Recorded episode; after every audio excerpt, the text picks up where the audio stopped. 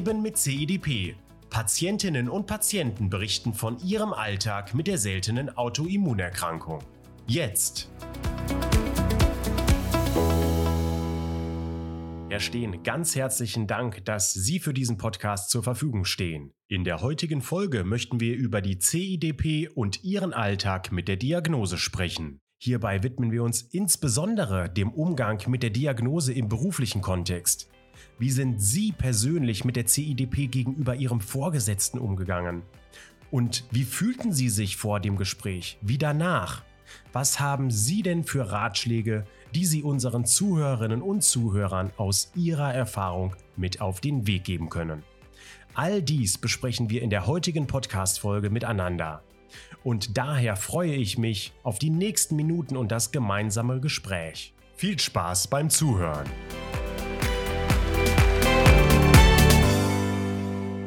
Herr Steen, zu Beginn dieses Podcasts können Sie sich unseren Zuhörern und Zuhörern doch einmal kurz vorstellen. Wer sind Sie? Ja, vielleicht erzählen Sie auch, woher kommen Sie und wann wurde eigentlich bei Ihnen die Diagnose CIDP gestellt? Ja, hallo, mein Name ist Joachim Steen. Ich bin jetzt 41 Jahre alt, komme aus Emden. Das liegt im wunderschönen Norden in Ostfriesland. Und meine Diagnose ist 2016 gestellt worden. Mhm. Ja, 2016, das liegt ja noch gar nicht so lange zurück, Herr Steen. Und wir beide hatten uns ja schon einmal vor ein paar Jahren kennengelernt, als wir schon damals miteinander über die CIDP sprachen. Wie erging es Ihnen denn überhaupt bis zur Diagnose? Also ähm, vor der Diagnosestellung war ich ja Jahre davor auch ja schon erkrankt, nur es hatte noch keiner ähm, festgestellt, rausgestellt und ähm, da war mein Alltag halt Ärzte suchen, die mir helfen. Und irgendwann ist mal einer gefunden worden und der hat dann auch die Diagnose gestellt, ähm, also die Erkrankung CEDP. Und dadurch ist dann ja eine ganze Maschinerie ins Rollen gekommen und die hat meinen Alltag erstmal auf den Kopf gestellt. Also vorher war es, ähm, dass Kraft nachgelassen hat und ähm, ja, durch die Diagnose, durch die anstehende Therapie dann, ähm, da hat sich gravierend mein Alltag erstmal verändert. Veränderungen im Alltag, das ist ein gutes Stichwort, Herr Stehen, das Sie hier nennen. Da würde ich gerne anknüpfen. Und zwar geht es in diesem Podcast ja um das Thema Arbeit und CIDP. Daher lassen Sie uns jetzt einmal einen Blick auf Ihren Arbeitsalltag werfen. Können Sie denn den Zuhörern und Zuhörern von uns, die Sie bisher nicht kennen, einmal etwas näher erläutern, in welcher Branche sind Sie denn tätig? Und ja, inwiefern unterscheidet sich Ihr Arbeitsalltag von dem Alltag Ihrer Kolleginnen und Kollegen?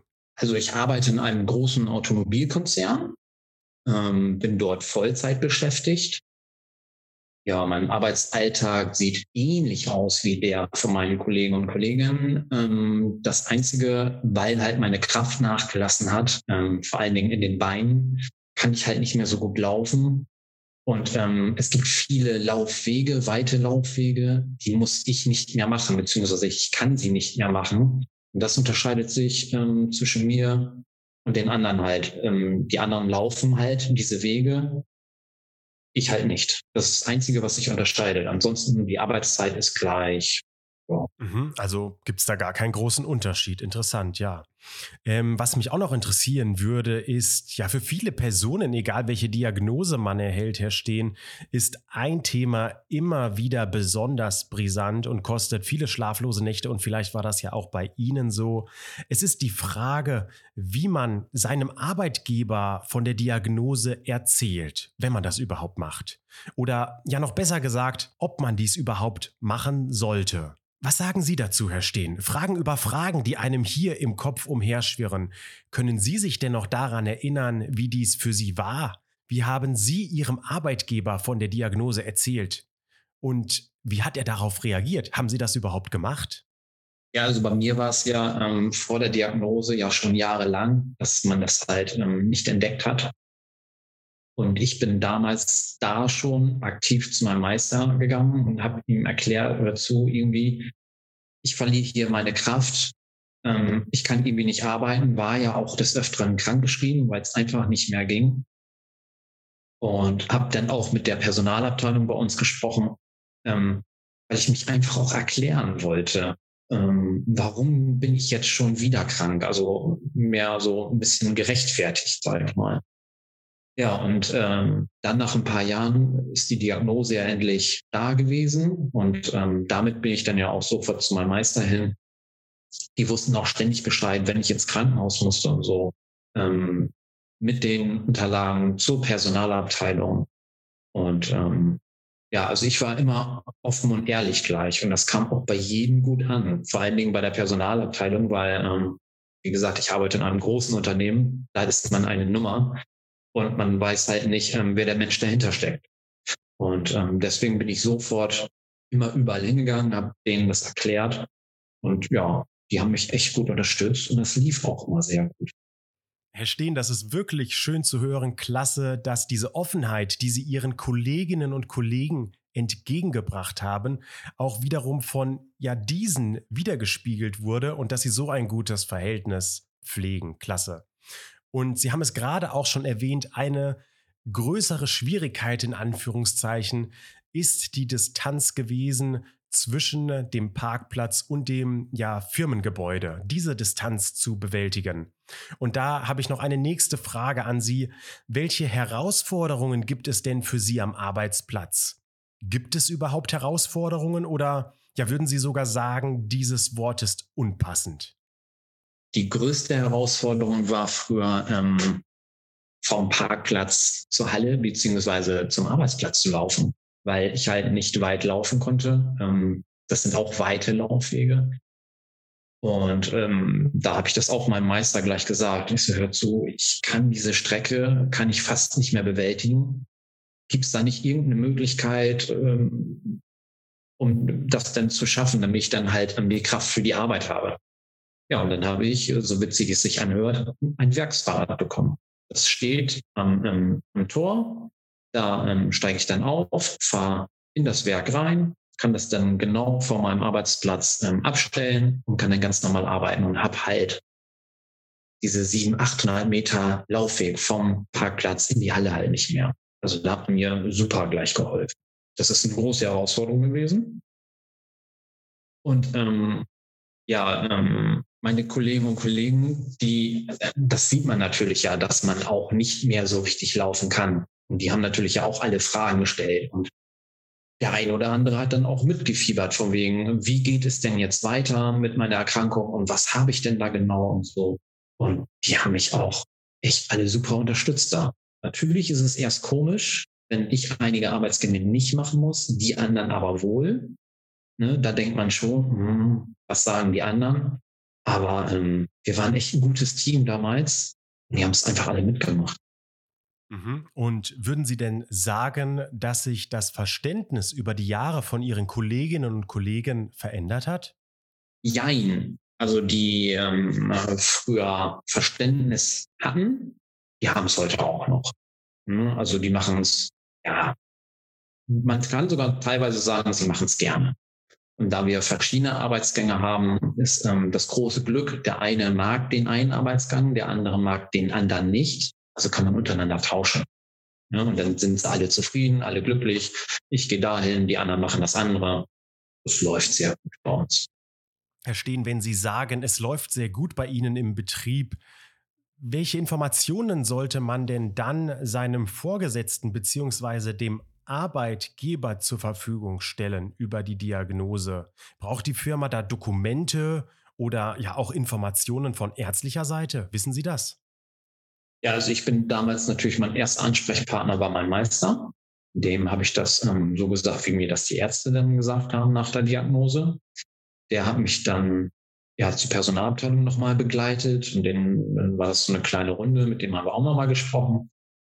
Ja, und bei der Personalabteilung war es natürlich so, ähm, die brauchen was schwarz auf weiß ist, die brauchen ähm, ja Arztunterlagen, die habe ich dann besorgt vom, vom Krankenhaus, vom Neurologen. Bei uns auf dem Werks, wir haben einen Werksarzt und ähm, da muss ich dann vorstellig werden. Der hat natürlich die ganzen Unterlagen durchgeguckt, hat sehr viele Fragen gestellt, weil er die Erkrankung auch nicht kannte. Und ähm, der hat dann halt die Einschränkungen ausgestellt, wie zum Beispiel keine langen Laufwege, ich darf mich nicht mehr die ganze Zeit bücken. Ah ja, okay. Also der Betriebsarzt hat das Ganze ausgestellt. Ja, okay. Und ähm, wenn wir jetzt nochmal weiter sprechen über die Therapie der CIDP, Herr Steen, die birgt ja auch einen gewissen Aufwand in Anführungszeichen gesetzt. Können Sie denn unseren Zuhörerinnen und Zuhörern noch einmal beschreiben, welche Form der Therapie Sie aktuell erhalten und war dies immer so? Also aktuell bekomme ich die äh, subkutane Therapie. Sprich, ich ähm, spritze mir das selber in den Bauch oder in die Beine. Und vorher habe ich die ähm, intravenöse Therapie bekommen. Ah ja, genau, die, die intravenöse Therapie herstehen. Und wenn wir jetzt dabei bleiben, ja, wie lief diese intravenöse Therapie denn ab? Können Sie das einmal kurz nur in ganz wenigen Worten beschreiben? Also bei der intravenösen Therapie war es tatsächlich so, man hat ähm, das Medikament in die, in die Vene bekommen. Dafür musste ich alle vier Wochen am Wochenende ins Krankenhaus fahren. Ähm, das nächste Krankenhaus, was diese Therapie gemacht hat, das war 257 Kilometer entfernt, also freitags, vormittags hin, bis Sonntag bleiben, sonntags wieder zurück. Ähm, das Ganze dauerte meistens am Tag so circa sechs Stunden. Und das war natürlich eine besondere Herausforderung, weil es, der Termin stand nicht immer fest, weil es war ja das Krankenhaus. Und wenn da Notfallpatienten liegen, dann kann man mich mit dieser intravenösen Therapie halt nicht irgendwo dazwischen packen, sondern da hat man schon gehofft, ähm, hoffentlich bleibt der Termin bestehen, damit ich da auch wirklich hinkomme. Mhm, okay, also die intravenöse Therapie und auf der anderen Seite haben Sie ja auch vorhin schon erwähnt, dass Sie heute eine andere Therapie bekommen, nämlich die sogenannte subkutane Therapie. Herr Steen, können Sie noch einmal erläutern, was genau ist denn hier jetzt überhaupt anders? Genau, also die Distanz hat sich erstmal gravierend geändert, weil man kann es zu Hause machen. Ähm, bei der subkutanen ist es tatsächlich so, ich habe so eine kleine Pumpe, da ist das Medikament drin, ähm, piekst mir zwei Nadeln in wie gesagt, in den Bauch oder in die Beine. Ähm, stell das dann ein, meistens zweieinhalb Stunden. Ähm, das läuft dann durch. Ich habe es am Körper und kann dann ja alles machen. Man kann in die Stadt gehen damit, man kann äh, in den Garten gehen. Also es ist einfach nur, dass man es am Körper hat. Aber es ist tatsächlich so, wenn man sich bewegt, dann merkt man es gar nicht. Also das ist ein riesengroßer Vorteil. Man braucht halt nicht mehr umliegen oder so, sondern man kann aktiv einfach irgendwas weitermachen. Und ja, wenn Sie jetzt davon sprechen, dass es zwei Therapieformen gibt, die Sie auch schon selbst kennengelernt haben, jetzt war es ja nicht so, dass Sie selbst beschlossen haben, okay, jetzt wähle ich die erste Therapie und jetzt wechsle ich mal auf die zweite, sondern im Endeffekt ist das ja zusammen mit ihrer Fachärztin bzw. dem Facharzt so entschieden worden. Und da würde mich jetzt interessieren, wie kam es überhaupt dazu, dass die Therapieform geändert wurde? Also bei mir war das damals so vor allen Dingen ähm, bei der intravenösen Therapie erstmal diese Kilometerzahlen. Dann war es so, dass ähm, es ja nie gewährleistet ist, dass ich nach vier Wochen wirklich einen Termin gekriegt habe, sondern es konnte ja auch mal fünf oder sechs Wochen sein. Und dann war es auch immer so bei der intravenösen, ähm, man hat es bekommen und dann fühlte man sich richtig stark. In der zweiten Woche ließ die Wirkung nach. In der dritten Woche hat man schon gedacht, oh, jetzt werde ich wieder ganz schön schwach. Und in der vierten Woche war es so, dass man immer gedacht hat, hoffentlich bekomme ich diesen Termin. Und das habe ich meinem Beinarzt damals auch gesagt. Und ähm, der sagte dann, es gibt jetzt was anderes was man ausprobieren könnte. Und zwar halt dieses Subkutane. Ähm, das macht man zu Hause, dann ist man nicht mehr terminabhängig. Und da habe ich sofort gesagt, das probieren wir aus. Weil vor allen Dingen ist es für zu Hause und man hat kontinuierlich ja die gleiche Kraft gerade. Mhm, jetzt sprechen Sie davon, dass man kontinuierlich die gleiche Kraft besitzt. Welchen Einfluss hat bzw. hatte die Therapie denn bisher auf Ihr Berufsleben? Also wenn man das miteinander vergleicht, bei der intravenösen musste ich stationär aufgenommen werden. Und zwar war das meistens von freitags bis äh, sonntags. Und den Freitag war ich halt krankgeschrieben. Also ähm, weil es ja nicht anders ging, weil ich dann jetzt zum Krankenhaus fahren musste und ich musste da ja auch über Nacht bleiben. Und ähm, meine Krankheitstage zum Beispiel haben sich dadurch ja drastisch verringert, weil ich halt nicht mehr weg musste, sondern das macht man halt zu Hause und ähm, macht das nebenbei. Und deswegen funktioniert das einfach echt gut. Mhm. Und wie organisieren Sie denn die Therapie rund um die Arbeit? Also sind Sie vielleicht auch von der Schichtplanung in Ihrem Job betroffen? Wie funktioniert das Ganze? Der Normalfall ist tatsächlich, dass wir in Schichten arbeiten. Ähm, in meinem Fall ist es tatsächlich so, da hat mir der Betrieb auch sehr geholfen, dass ich nicht mehr schichtgebunden arbeite, sondern eine ähm, Normalschicht habe.